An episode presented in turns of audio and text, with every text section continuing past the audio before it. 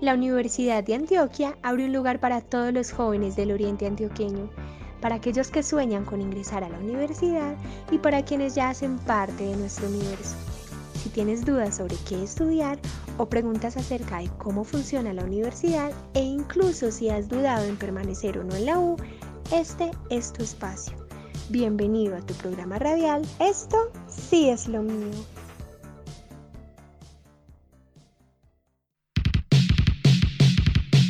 Esto sí es lo mío.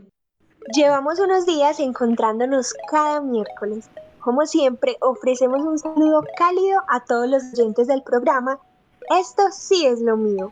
Este espacio que esperamos que ya todos sintamos como nuestro tiene como finalidad tratar temas relacionados con la orientación vocacional, el proyecto de vida de aquellos que están en el último año del colegio y obviamente de aquellos que ya también habitan la universidad. Mi nombre es Eliana María Gil Builes, soy docente orientadora del municipio de Río Negro y hago parte de la red de orientadores que ha convocado la Universidad de Antioquia Seccional Oriente. Hoy me acompaña nuevamente alguien muy especial que hace parte entrañable de la universidad y es Milena, así que Milena, nuevamente bienvenida. Qué rico tenerte en este espacio. Hola Eli, muy buenos días y buenos días para todos los oyentes. También encantada de estar nuevamente por acá. Eh, mi nombre es Milena Restrepo y hago parte del equipo de Esto que es lo mío y de Bienestar Universitario de la Seccional Oriente y la sede Sonsón. Y quiero contarles que hoy nos acompaña una persona muy especial eh, para hablar del tema al elegir uno también se frustra, invitando eh, a conversar acerca de aquellas dificultades para tomar decisiones a la hora de nuestra elección vocacional y de cómo muchos de nuestros oyentes se pueden identificar con este tema. Entonces vamos a contar con la grata presencia de Sebastián Fernández Castaño. Él es licenciado en inglés de la Universidad Católica Luis Amigó y es docente en el Liceo Salazar y Herrera y en el Instituto Tecnológico de Antioquia. Bienvenido Sebastián, muchísimas gracias por estar aquí. No, muchísimas gracias a ustedes por la oportunidad. Qué placer y qué delicia estar aquí compartiendo con ustedes este espacio. Hoy vamos a tratar un tema, eh, yo creo que muchos se van a sentir identificados con, con estas situaciones y es el hecho de, bueno, yo elijo esto, pero es que también me gusta lo otro, entonces creo que tenemos un invitado muy acertado para tocar eh, todas estas situaciones y para hablar al respecto. Mientras tanto, como siempre, los invitamos a escuchar voces reales de personas reales y de la región. Esto sí es lo mío. Mi nombre es Elizabeth Ayala del grado 11-6 y al elegir uno también se frustra ya que en nuestra mente tenemos expectativas distintas a lo que será nuestra educación y de la persona en quien nos convertiremos. El restringido campo laboral también nos asusta. Al elegir uno se frustra debido a tres variables. La primera, la presión social. La segunda, el cuestionamiento de los demás y eh, la tercera lo que uno desea, junto con múltiples opciones. La primera es que es lo que los demás dirán de uno. Eh, la segunda es eh, lo que uno en verdad desea. Y la tercera son las grandes y múltiples opciones que uno desea realizar, pero no puede. Soy Juan Esteban Giraldo Martínez del grado C4 y al elegir uno también se frustra debido a que te condicionan a pensar que aquello que vas a estudiar no lo vas a poder aplicar nunca en un trabajo.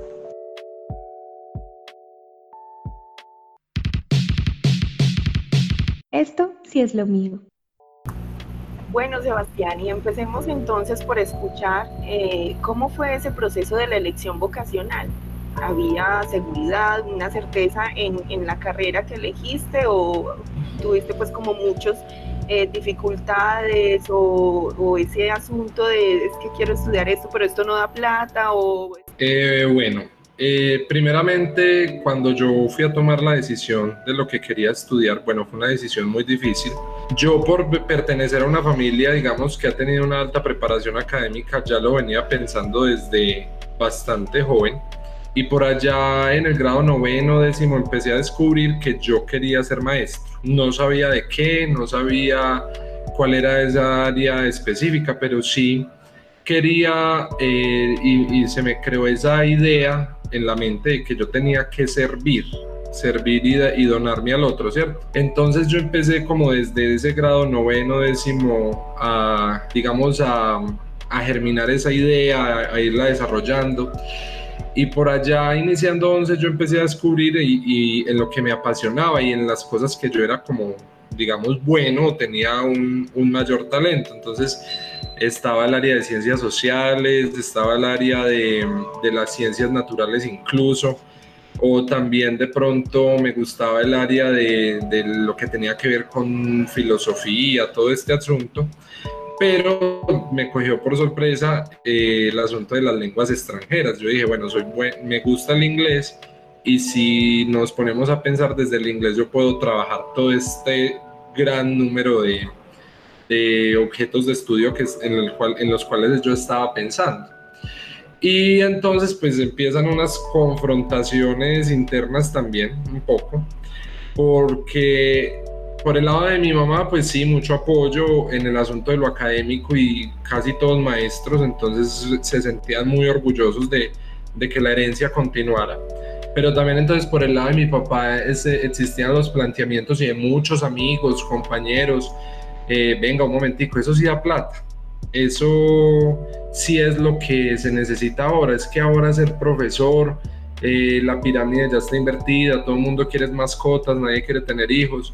Em, y bueno, yo de pronto también me dejé endulzar el oído de, otros familiares por ahí y curiosamente me gano una beca en una universidad eh, muy importante en el tema de negocios y decido empezar las dos carreras al mismo tiempo. Imagínense, entonces empiezo la licenciatura eh, en inglés en Luis Amigo y al mismo tiempo empiezo la carrera de administración en mercadeo y yo salía de una universidad corriendo para la otra, me montaba en el metro, eso era una cosa, pues, y todo el mundo me decía, Sebas, vas a ser capaz, vas a ser capaz, y yo eh, decía, como en cierto momento, por querer complacer a las dos partes, en que tenía que ser así, que yo quería ser administrador en mercadeo y licenciado en inglés. Pero se llegó el momento en donde yo ya tenía que tomar una decisión y eh, me tocó enfrentarme ciertamente a una parte de mi familia y a modo de, de desafío, podría decirse así, ellos no lo tomaron muy bien, pero con el tiempo se dieron cuenta de que mi verdadera pasión y lo que verdaderamente me gustaba era servir como maestro, ¿cierto? Entonces eso es lo que puedo eh, contar así como a grandes rasgos de mi decisión de ser, de, de, la, de la, elección que tomé al momento de, elegir mi, mi, programa.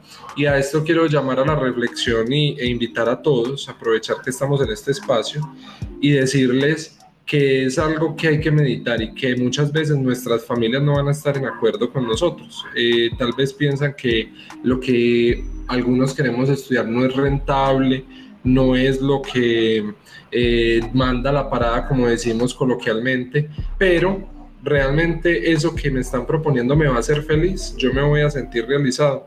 Esos fueron como los interrogantes que yo me hice en cierto momento. Yo creo que es muy, muy asertivo escucharte para este tema en específico, porque estás tocando que no solamente la frustración puede venir de uno, sino también a nivel familiar, es decir, los que lo rodean también se pueden sentir frustrados porque tienen unas expectativas.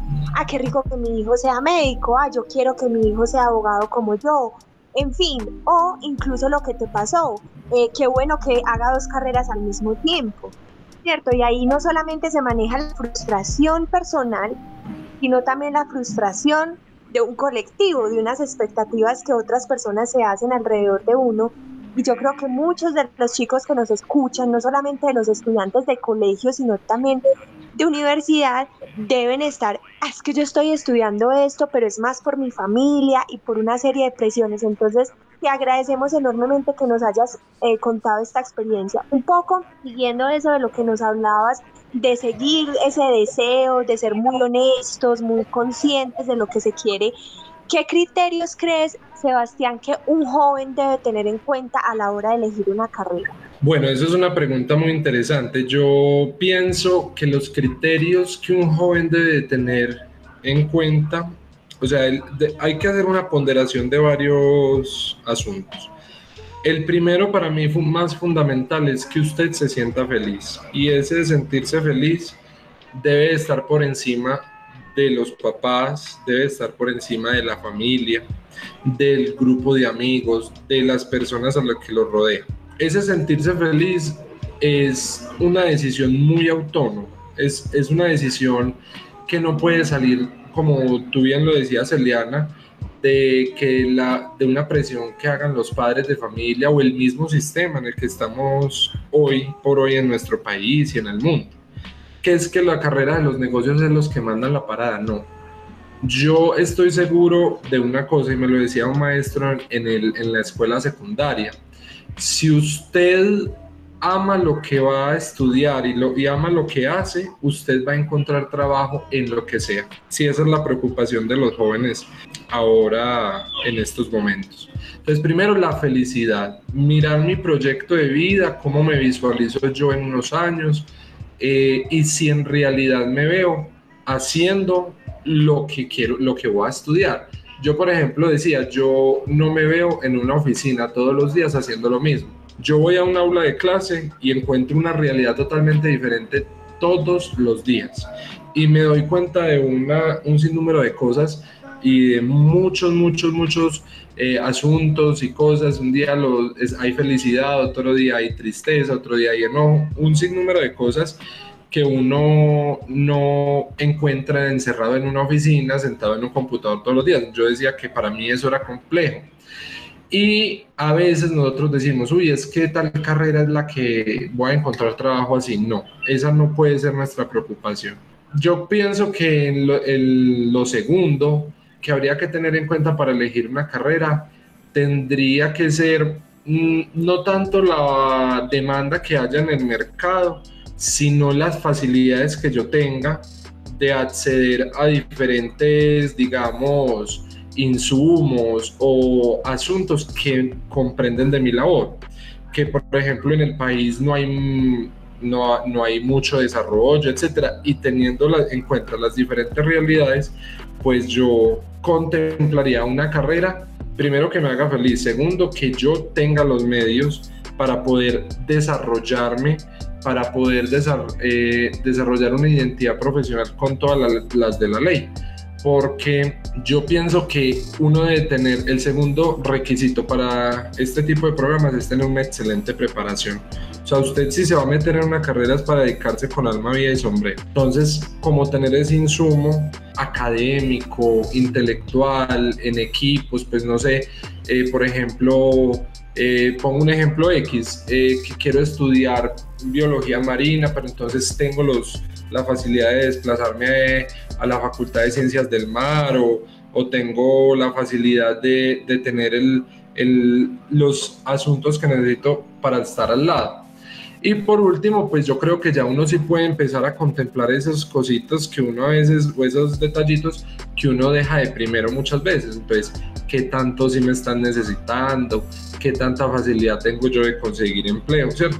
No es que uno no o se olvide de esas cosas, pero fundamentalmente que yo me sienta pleno, que yo me sienta eh, a gusto y que sea realmente una pasión y que me mueva llegar al aula de clase. Sebastián, eso suena a lo que particularmente digo pues en otros espacios y es el ser leal a sí mismo, ¿sí? Eh, creo que es muy importante y sin embargo siguen y seguirán existiendo como esos dilemas a la hora de elegir, ¿sí? Eh, ahí se me ocurre preguntar si hay alguna experiencia o acercamiento con sus estudiantes con respecto a este tema, ¿cierto? ¿Qué se observa? Eh, ¿Qué has escuchado?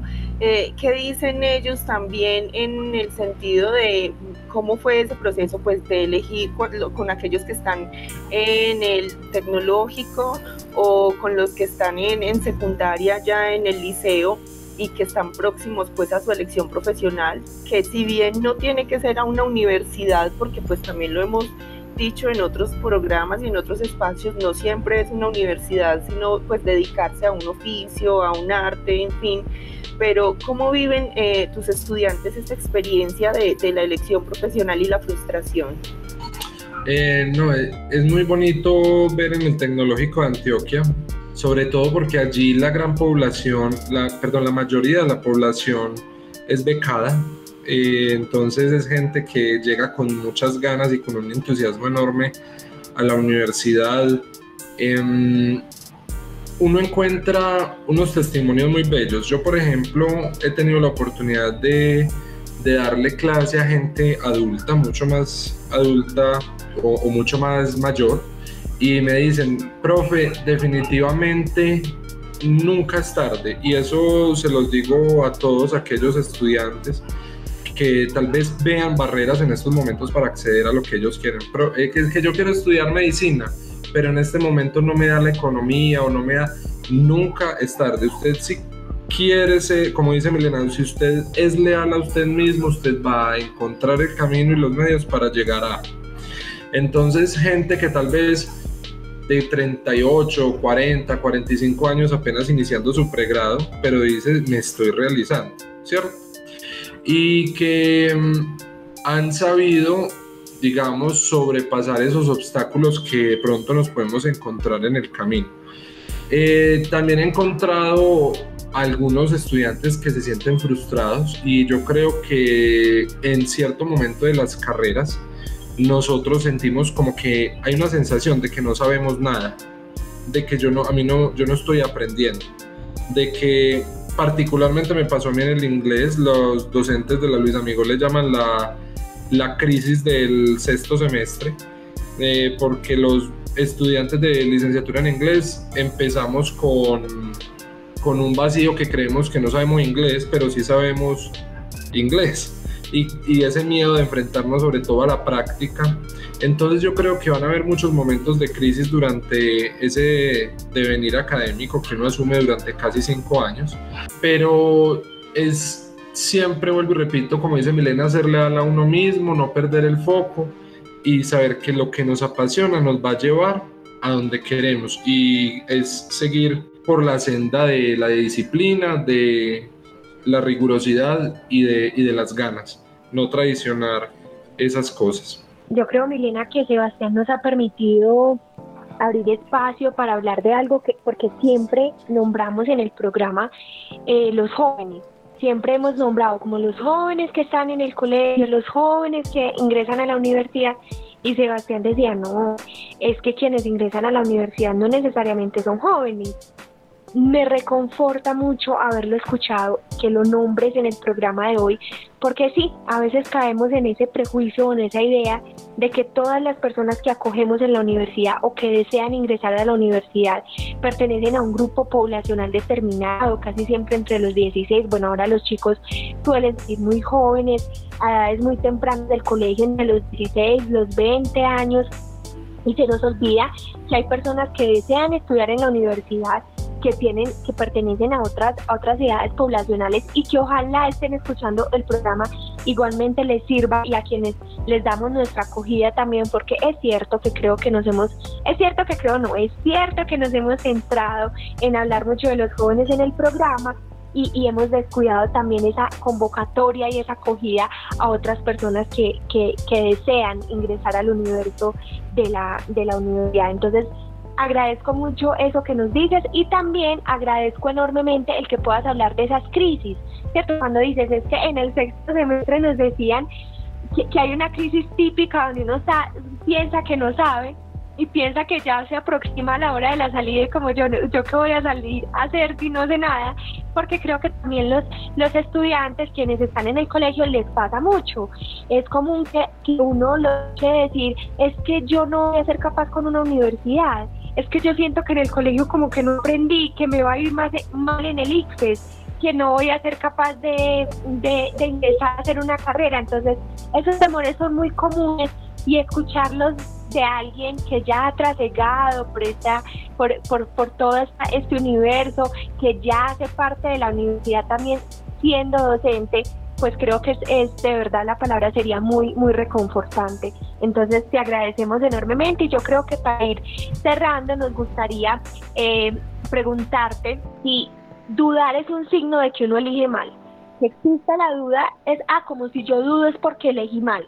¿O crees que es algo normal en todas las decisiones que tomamos los seres humanos a lo largo de la vida? No, eh, Eliana, para mí la pregunta y la duda es fundamental en el proceso. Eh, yo creo que mm, nosotros no venimos con el camino escrito. Dudar es absolutamente sano y tenemos el derecho a hacerlo, incluso cuando estamos ya dentro del programa. Hay gente que deserta y descubre en el tercer, cuarto semestre que eso no es su pasión, que eso no es lo que buscaba y eso no está mal. No nos sintamos culpables por, por los tiempos. Yo deserté de ser administrador de mercadeo porque descubrí que mi pasión era ser licenciado en inglés y maestro. Y creo que a pesar de que no es la opción que el paradigma dice que es la más remunerada, eh, donde tanta lucha eh, tenemos que enfrentar a diario, sí elegí lo que me hacía más feliz.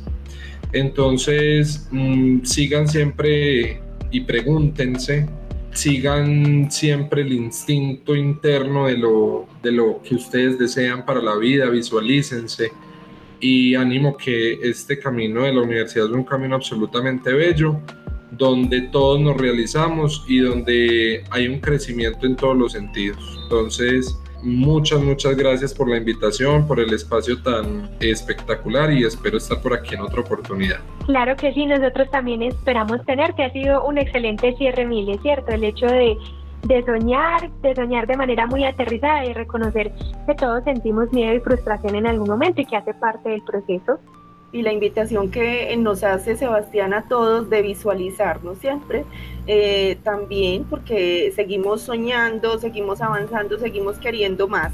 Entonces la invitación es a que sigamos pensando en aquello que es lo nuestro, esto sí es lo mío, eh, y que podamos seguir soñando siempre ser leales a nosotros mismos, como también Sebastián nos lo ha reafirmado en este programa. Muchas gracias Sebastián por acompañarnos el día de hoy. Ha sido un espacio muy, muy eh, grato y bonito. No, un abrazo y muchas gracias por la invitación. Qué espacio tan rico. Un abrazo a Sebastián, un abrazo a Milena, a todos nuestros oyentes y como siempre los invitamos a escuchar tips para quedarse en la U. Esto sí es lo mío. Tips para quedarse en la U. Primero, todas las decisiones implican también una renuncia. Al elegir algo usualmente dejamos de lado otras opciones. Para evitar sentirnos frustrados o frustradas es muy importante diferenciar los pasatiempos o hobbies de opciones reales de estudio o laborales. No siempre aquello que nos gusta hacer para divertirnos, como bailar, etc., es lo que queremos hacer a nivel vocacional. Vamos a poner un ejemplo. ¿Te gusta el fútbol, pero quieres ser futbolista profesional? Segundo, antes de elegir, se sugiere siempre revisar cuáles son nuestros intereses, lo que nos gusta, lo que más nos llama la atención. Sin embargo, también es importante revisar las habilidades y el contexto en el que vivimos. Ya sabes si hay una universidad cerca a ti, qué carreras ofrece, qué materias se ve en esas carreras. Toda esa información te da poder. Tercero, la frustración entraña sentimientos de tristeza, impotencia y temor. No dejes que estas emociones tomen el control, pero tampoco las ignores. Cuando actuamos como si nada pasara, la posibilidad de sentirnos mejor disminuye porque lo único que estamos haciendo es acumulando la tensión que en algún momento va a tener que salir. Así que no te dé vergüenza reconocer que estás perdido, confundido o incluso ansioso. Háblalo con alguien más y reiteramos, Informarnos a tiempo ayuda a disipar esa ansiedad. Cuarto, si transitas los caminos de la duda, te proponemos hacer un ejercicio. Haz una lista de ventajas que tiene la decisión que tomaste o que estás próxima a tomar. Y de igual manera, enlista las desventajas o los puntos desfavorables de dicha decisión. Lee, relee y piensa en todo lo que tengas que agregar. Una vez tengas esa lista de pro y de contras, vas a materializar más fácil la reflexión en un escrito y ese escrito te puede ayudar a acercarte de manera más objetiva a esa confusión que quizás tienes en tu cabeza. Pon en una balanza todas estas situaciones y verás que el panorama se empieza a despejar. Esto sí es lo mío. Esta misión contó con el apoyo del programa de permanencia de la Universidad de Antioquia Seccional Oriente a través de su estrategia Esto sí es lo mío y con el apoyo de la Mesa Regional de Docentes Orientadores. Nuestro objetivo es fortalecer el diálogo entre universidad y región a través del proceso de orientación hacia la educación superior.